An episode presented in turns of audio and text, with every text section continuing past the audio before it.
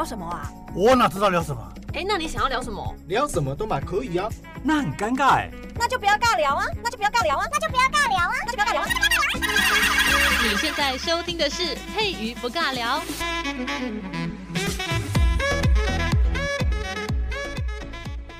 Hello，这里是佩瑜不尬聊，我是佩瑜。今天要来讲一点小喽啰的故事。那讲故事之前就发现我的声音还不是很好听，没错，我的病还没有好，真的拖很久诶，从六月三十号破杯，然后到现在，中间就一开始生病的时候有去吃西药，然后后来就是吃中医调理，中医真的是会比较慢一点啦。因为我最近真的吃太多西药了，觉得我应该会变成药罐子，感觉好恐怖哦，就每天都要记得吃药，是一件。有点麻烦的事情，那现在就声音还是有一点鼻音哑哑的，请大家多包涵。但至少比之前好很多了哈。那还有一件好玩的事情，最近就其实我这个节目啊，之前都是有请别人帮我上架，就我是一个懒惰虫。那后来呢，就自己觉得不行不行，应该要稍微了解一下后台长什么样子，然后我就自己又仔细去看了一下后台。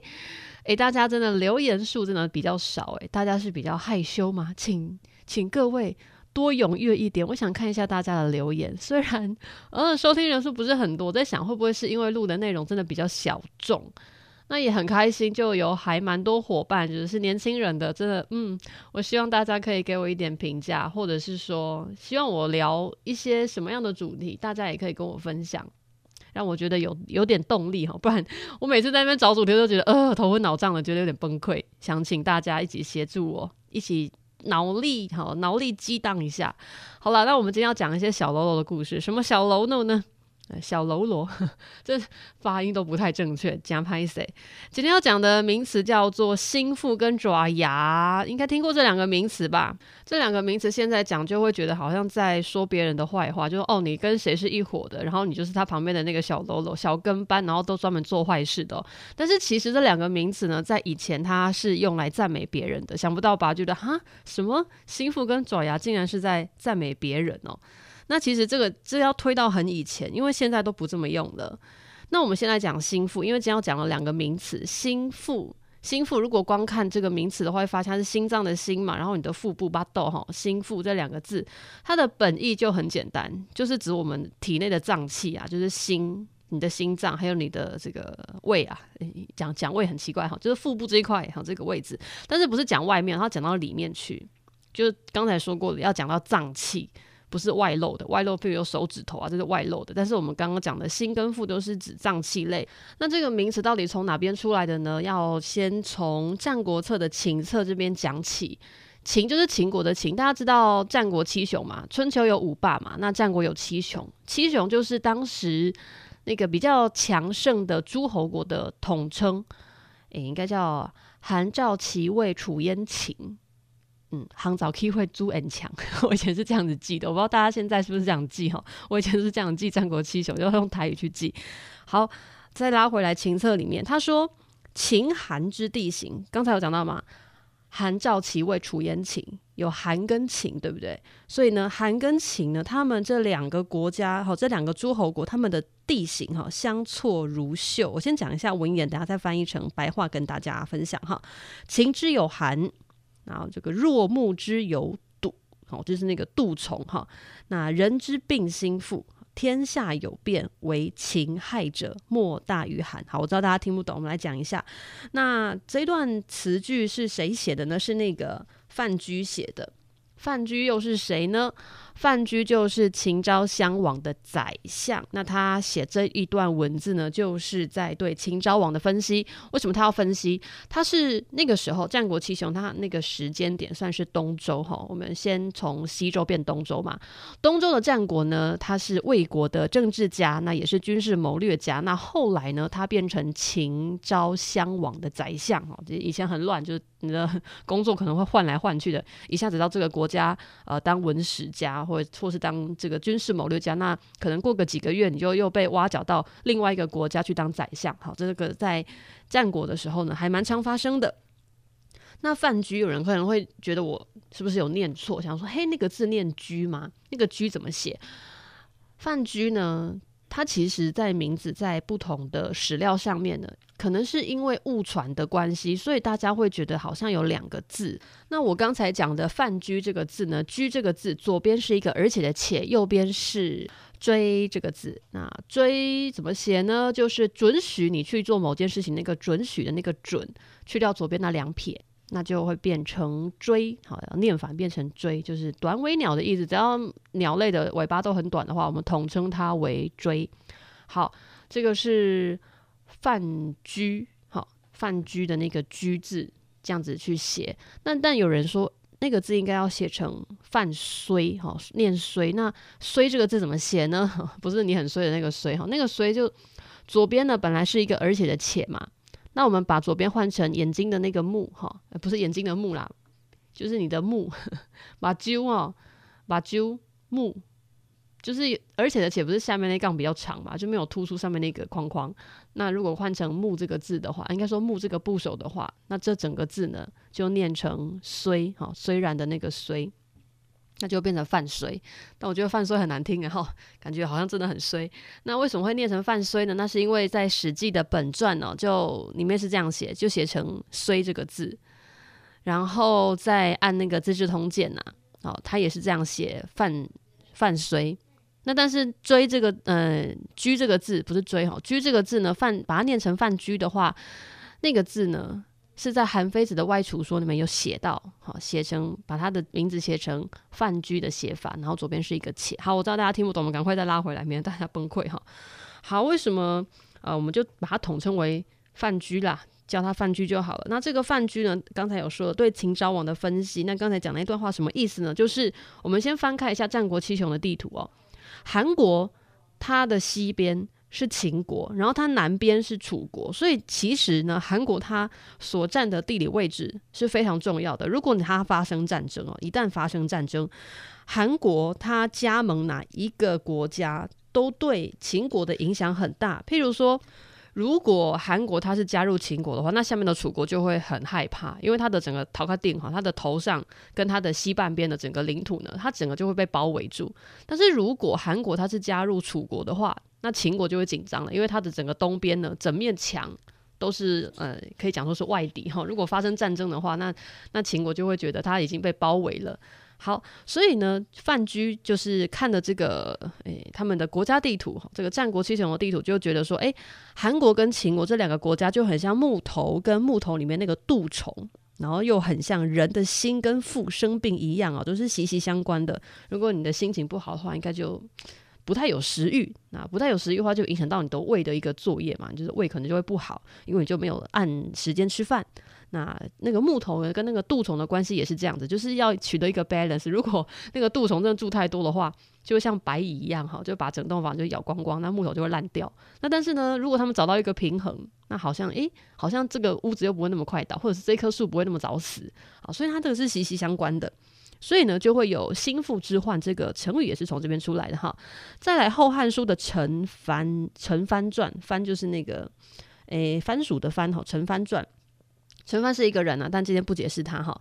他里面有写到一一,一句话，他说：“寇贼在外，四肢之疾，内政不理，心腹之患。”那就很明白，就是说。寇贼在外，就很像我们的四肢哈，就是外显的。譬如说，你的走路的时候，那个小拇指不小心踢到左脚，就整个很崩溃，超痛的，对不对？那个是在外面的，是因为外面的环境影响到你的身体不好，诶、直接让直接让你受伤，那种外显的，或者被人家赏了一巴掌，你的脸上就红红的，那个是直接很明显看得到的，就很像寇贼在外。就是外面的人攻击你，不管是外面的人攻击你，还是外面的桌子的那个桌角攻击你的脚，哈，这个都是所所谓的寇贼在外，外面的外面的那种物理性伤害。那什么叫做就是呃生生理性伤害嘛？譬如说我一直很晚睡，每天都熬夜追剧，然后就就是让我的那个肝呢排毒不好，然后一直狂吃西药，然后只要头痛就吃药，然后哪边不舒服就一直吃药，然后把我的那个肾脏都吃坏了，因为肾脏是要也是要排毒的，过滤那些药品嘛。那这个就所谓的内政不离，好，内政，他说他就把寇贼跟内政就比喻成我们的这个皮肤外面的伤害跟我们的脏器的伤害，好，譬如说你每次都用眼过度，那你用眼过度你就会近视，那这个也算是内政不理哦。内政不理，他就说是心腹之患，就是伤到我们的一些脾脏类的，啊，看不是很外显的。瓜纳伯赫塞盖西欧贝，大概就这个意思。好，那心腹这两个字呢，这个名词呢，后来就引申为所谓的要害的部位。那什么叫要害？大家应该就懂意思嘛，嗯。就是你重要的部位啊，哦，你的肚子被人捅了一刀，心脏被人捅了一刀，你通常就应该就 over 了哈。应该在以前心脏破洞应该不可能活得下来哈，现在应该还可以，还可以换心，以前比较困难呐，然后医疗没那么发达，所以呢，就是因为它是所谓的要害的部位，所以这个名词又被引申为所谓的轻信。什么叫亲信呢？就是你身边很值得信任，而且能够参与机密的人，就是很重要的意思。我们把很重要比喻成心腹，那比喻成心腹之后，什么东西很重要？亲信很重要。呃，这个亲信如果背叛你的话，你也会死很快。就嗯，没错，就是窝里反。好，这个也是这样子去做引用的。在《后汉书》的《窦融传》，窦就是窦娥冤的那个窦，融就是。融合的融，把什么东西融合在一起？哈，《窦融传》里面就有一段话写说：济平匈奴威名大盛，以耿夔、任上为爪牙，邓叠、郭黄为心腹。好，出现了很多人，对不对？我们先来简单讲一下那个人是谁哦。不过呢，其实解释这个也不太重要啦，只是想讲哈，耿夔是谁呢？那个“夔”字呢，非常的难写。那简单讲，“夔”这个字呢。它本身是那个《山海经》出来的一种神兽哈，它只有一只脚，然后外形长得很像龙哈，蛮蛮特别的。那那个字实在是太难写了，在今天节目不解释，大家就自己上网去找找那个什么《山海经》神兽，然后打个“魁”字哈，基本上网络就会出现了，蛮蛮特别的。好，反正呢，那耿夔又是谁？耿夔呢，就是负责打仗的人嘛。刚才讲到济平匈奴威名大盛嘛，对不对？反正就是很会打仗的一位一位将军哈。他曾经担任过将军，然后任上也是。再来邓蝶跟郭黄，好，来讲一下郭黄是谁。郭黄这个人呢，就我我也是查了之后觉得蛮特别。他是东汉的外戚，汉光武帝皇后郭圣通的侄子。那反正呢，他就是后来汉光武帝呢，还把他就是让他去娶玉阳公主。反正呢，就是嫁嫁哎、不能讲嫁给公主，就他老婆是一个公主哎，都感觉蛮厉害的哈。好，他也是一个很会打仗的人。那所以呢，在这个《窦融传》里面就有写到四个人。叫呃耿夔哈任尚，还有邓叠跟郭煌哈这四个人呢，啊，是爪牙是心腹。那当然呢，从《后汉书》里面出来这两个名词，既然同时出现，但在文章里面在阅读的时候，你会发现它没有任何贬义的成分，不会说哦，他就是谁的小喽啰啊，哈，都那边做拍代记，没有没有没有，他在文章里面他就是其实是有点赞美的意思哦。就大家会说哇，你看可以平匈奴诶，然后威名很好，就可以去出国打仗，然后可以赢胜仗回来，而且是大败匈奴哦。来讲一下耿夔这个人呢，他其实蛮会打仗的哈，因为他自己的叔叔呢就是位大将军，就蛮厉害的。他曾经呢担任过那个一位呃，这个叫做任居奇将军呢，叫做。窦宪哦的这个贾司马，他就是有随军去攻打北匈奴，而且呢还打了大胜仗。然后再过个三年左右哈，他就是又跟另外一位他的伙伴哈，叫做任尚哈，就又出去打仗哈，而且也是击退了这个北方的匈奴，就打的仗呢打得非常的好，所以他回来呢还被封侯，就蛮厉害的。然后这两位哈，耿纪跟任尚，好，所以再拉回来。心腹呢，跟爪牙在这个文章当中出现的时候，基本上我们都是在赞美他的。那古人也从来没有把心腹当做贬义词去使用。那再来说说爪牙这个名词，爪牙它本来是一个中性词，就没有褒也没有贬哦，它就是来描述我们的人呐、有指甲跟牙齿，或者是动物的这个尖爪或利牙。像像我们家的猫哈，就很喜欢乱摇那个皮制品，有时候我觉得好的那种包包我都要收起来，不然真的会被它弄破，很可怕。它的爪牙 是会会摇我的包，或者是抓我刚洗好的衣服，真的超讨厌的哈。嗯，他们需要被我教育一下。好的，回来，那爪牙这个中性词它出现在哪里？在《吕氏春秋》的弑君，弑这个字呢，就是有恃无恐的弑，那君就是君王的君哦。《吕氏春秋》弑君哈这一篇当中，他有写说。凡人之性，凡人就是一般的凡人哈。凡人之性，爪牙不足以自守卫哈，所以你你不可能用你的手抵挡那个外面的攻击嘛，对不对？很正常哈。那么在荀子的《劝学》这一篇文章当中呢，他就写说隐啊，就是蚯蚓的那个隐字呢，在我们的古文学当中呢，左边是一个回，右边是那个一个眼。什么叫演？就是演戏的演，去掉去掉左边那三点水，改成回字哈，就从这个部首。好，这个字念隐，就是指蚯蚓哦。他说：“隐无爪牙之力，筋骨之强，上食四土，下饮黄泉，用心一也。”好，好，这句话反正呢。我们的荀子大大就是要劝大家要多多学习，要劝学哈，请大家呢就是把日子过好，把自己过好，还要怎么样问心无愧的活在这个世界上呢？可以看看我们的蚯蚓多么厉害哈！蚯蚓它没有手没有脚，就是没有任何，就是身上软绵绵、软趴趴这样，就是 我现在想象都觉得恶心哈，这样的软软的一条哈，但是很厉害，为什么？它就可以弄一头咖哈，它就是可以刨土哈。大家有看过那个蚯蚓洞上面有那种蚯蚓的土吗？就是如果我们在土就是泥土上面看到有那种小小球球，就那个泥土块变成一颗一颗球球的时候，你就知道哦，这边有蚯蚓哈。大家都很喜欢拿水去淹蚯蚓，还是淹什么蟋蟀？好，就觉得很厉害。你看他们全身软趴趴，怎么可以钻到土里面去？怎么钻呢？哈，就下引黄泉钻到土里面去。为什么他那么厉害？因为他很用心，他每天都做同一件事情，哈，就像那个愚公移山一样，非常的这个。呃，一心一意，然后就可以完成某一件他心中想要达成的事情。所以我们要学学蚯蚓。好，我们在《劝学》里面，荀子这样子讲。好，那其实这一些用法呢，都是爪牙。好，这一个词呢，最原本、最原始的一个意思。那不过爪牙后来呢，就被当做褒义词使用。褒义哦，不是贬义哦，赞美人用的。那要赞美谁呢？哈，它是用来比喻勇士啊、呃，卫士啊，或者是武臣哦。什么是卫士？勇士听得懂吗？那武臣也听得懂吗？卫士就是那种负责在做保全类的人哈，保全工作的人叫卫士。那也是形容这一些人呢，看起来呃不是看起来哈，他们的这个人生活得很勇武哈，他们的对于职业，对于他们呃所执行的某些任务呢，都是非常勇武的。在《诗经·小雅》的《齐赋》这一篇哦，齐是呃左边一个那个士。什么是士呢？就是神明那个部首那个士，然后右边是一个公斤的斤哦，那个念齐。他说：“其父与王之爪牙，虎转与鱼婿，靡所止居。”好，我知道大家听不懂，直接讲。其父呢，就是一种掌管兵权的官员呢，它是一个官员的名称，那就是指大司马。那这句诗的意思就是说，哦，其父啊，哈，就说，哦，你这个掌管兵权的官员呐，我是王的这个卫士哈，我是王的保镖，我是王旁边站着的那一位保全大大哈，没有大大的哈，小小 可能叫小小，我是王的卫士，那我就已经在王旁边要保护王了，为什么你让我去？边塞去这个这个怎么讲？就驻守在边塞呢？那个地方没有地方可以住诶、我住在皇宫，跟我的王活得好好的，为什么你要把我调到外面去？哈，就要跑外派。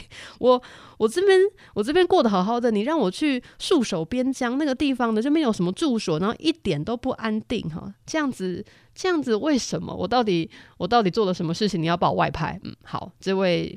这位 王的卫士，这位小小 心情不太好，就这样子写了一首诗，然后控诉这个职场霸凌呵呵，大概这样子解释。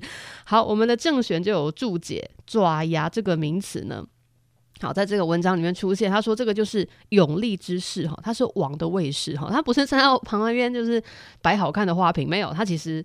也是蛮厉害的，但是不知道为什么，可能可能里面那个掌管兵权的官员看他不爽，就觉得不行，我想换换口味，你这个给我去做边塞吧，不要再往他旁边身边了哈。看了心情不好，他就被远调边疆。好，他心情不好，哎、不是心情不好，一个是看他不爽的大大，一个是呃，就是被调到外派的，就是心情不好的小小。好，两个都心情不好。好，再拉回来，《汉书》的《陈汤传》哦，里面也有写到爪牙，来讲一下它的内容。战客之将，国之爪牙，不可不重也。哈，这个用法都是褒义词，直接讲就是他说哈，这个战客之将嘛哈，国之爪牙，就国家的这些守卫哈，国家的卫士，国家的这些兵马哈，这些武将哈，才有资格被称为爪牙哈，战客之将，国之爪牙哈，才有办法被称为是国家的爪牙。哎，不可不重也，就是我们一定要很重视它，因为这个国家之所以能够安定，就是因为有这一些爪牙们，有这一些国家的保卫国家的士兵们在，我们国家才可以这么的安然无忧哦。好，那国语的粤语当中也有提到，他说：“虽无四方之忧，然谋臣与爪牙之事，不可不养而责也。”好，这个就更明白了。这边的爪牙呢，就是形容武将哈，也是。很赞美的一句话，他说：“虽然我们现在国家看起来很安定哦，没有什么外敌会过来侵扰，但是呢，这些聪明的军师啊，还有负责保卫国家的这个军人们，还是应该要存在哦。你不能因为没有人会攻击你，就啊好了，那就我们现在就努力的发展商业好了，我们不用买，呃，不是不不用不用当兵，人民也不用当兵，因为应该不会有 别人攻击我们哦。从此呢，中华民国呢。”没有军人啊，也不用去买什么舰艇，因为感觉不会有人打我们。不行，我现在讲的是疯话，不可能，对不对？哦，就算真的没有的话，也不行，对不对？你看那个谁会去打美国？哈，谁会去打中国？谁会去打北韩？谁会去打日本？但是每个国家都还是有士兵，对吧？还是有军师哦，还是有这个国防部，对不对？没有，因为现在就是距离第二次世界大战比较远哦，呃，也不能这么讲，因为乌俄战争还在继续。好，也不能因为没有人感觉没有人会打你，所以你就不能有这个就没有防护，不行哦，太危险了。所以这个在国语的粤语当中就有提到爪牙哈，就是讲我们的国家的军人哈，这些士兵。那后来为什么爪牙变成贬义词，变成在就是 murmur 别人的？这个是出自我们的司马迁大大的《史记》。《史记》里面有一篇故事哦，就是专门在写酷吏的，就是写一些很残忍的一些官员哦，我们把它称为酷吏。酷吏列传当中呢，有一篇文章，哈，司马迁，哦，他是来针对张汤，弓长张，哈，汤汤水水的汤，哈，张汤，哈，这一位酷吏，他说：“是以汤虽文身艺伎不专平，然得此声誉。”而克生吏多为爪牙用者。好，这段话的意思呢，直接讲大白话哈。他说张汤这位呃，这个很爱严刑峻法到很没天良的 这位酷吏呢，他的执法好，这是严刑逼供哈，非常的严酷，而且他内心很容易嫉妒，处事不纯正不公平。就反正他就是随心所欲啦。我觉得我看你不爽，我就揍你，我就揍到你认罪。哦天哪，那个人说不定根本没有罪哈，可能被屈打成招哈。这个张汤很常使用这种方法哈来做他的这个酷吏这件事情，但是呢，他也因此得到了很好的名声，就不知道为什么哈就。可能打犯人打的就是头破血流，然后这个家属看的就是心花怒放，心情非常的好。透过我们张汤这种严刑峻法，让大家这种意难平的心情得到了稍稍的抚慰，所以大家就还蛮爱他的。这我觉得有点变态哦。好，这可能就是嗯，怎么说呢？这个呃，反对废死的人啊、哦，可能会。非常的愉悦哈，就看到那个杀人者长命哈，最好五马分尸，然后把他的头呢就挂在某个地方呢，任大家可以捶打或踢足球的感觉哈，就是好好的玩弄他的这个犯人的尸体哈，或者这个杀人犯的尸体呢，应该曝尸荒野晒个七天七夜，然后再一把火烧掉哈，也不能丢海丢土，反正就是乱撒，可能大家会很愉悦哈，家属会非常的开心这样。好。我怎么讲出这么可怕的话？没有啦，我只是在形容一下我们张汤执法严峻的感觉。好，那这一些好那些执法酷烈、刻毒的官吏呢，啊，也都被这位张汤大大呢，把他升官，哈，让他平步青云了。让他这些跟他一样哈，都会严刑峻法，而且是严刑峻法到很没天理的这一些小官官们，小官官什么小官员们呢，都被张汤呢拉拔成他的专属员工，好，变成说这一群人呢都是有呃相同想法，而且相同执行酷吏的手段的人，他们就聚在一起。那这些人呢就被我们的司马迁呢把他称作为爪牙。那爪牙在这边呢就会被被说成是所谓的党羽啦或帮凶的意思哈。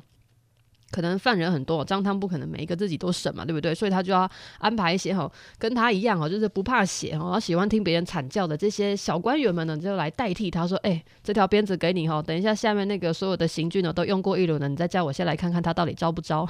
”大概就这种感觉啊。这个党羽的意思，在司马迁的《酷吏列传》当中呢，就会发现“爪牙”这个名词呢变成了。党羽，而且它是有贬义的。以前都是在讲勇士，但是从这边开始歪楼。嗯，我们司马迁负责歪楼的。好哟，那我们今天就先讲到这边，拜喽。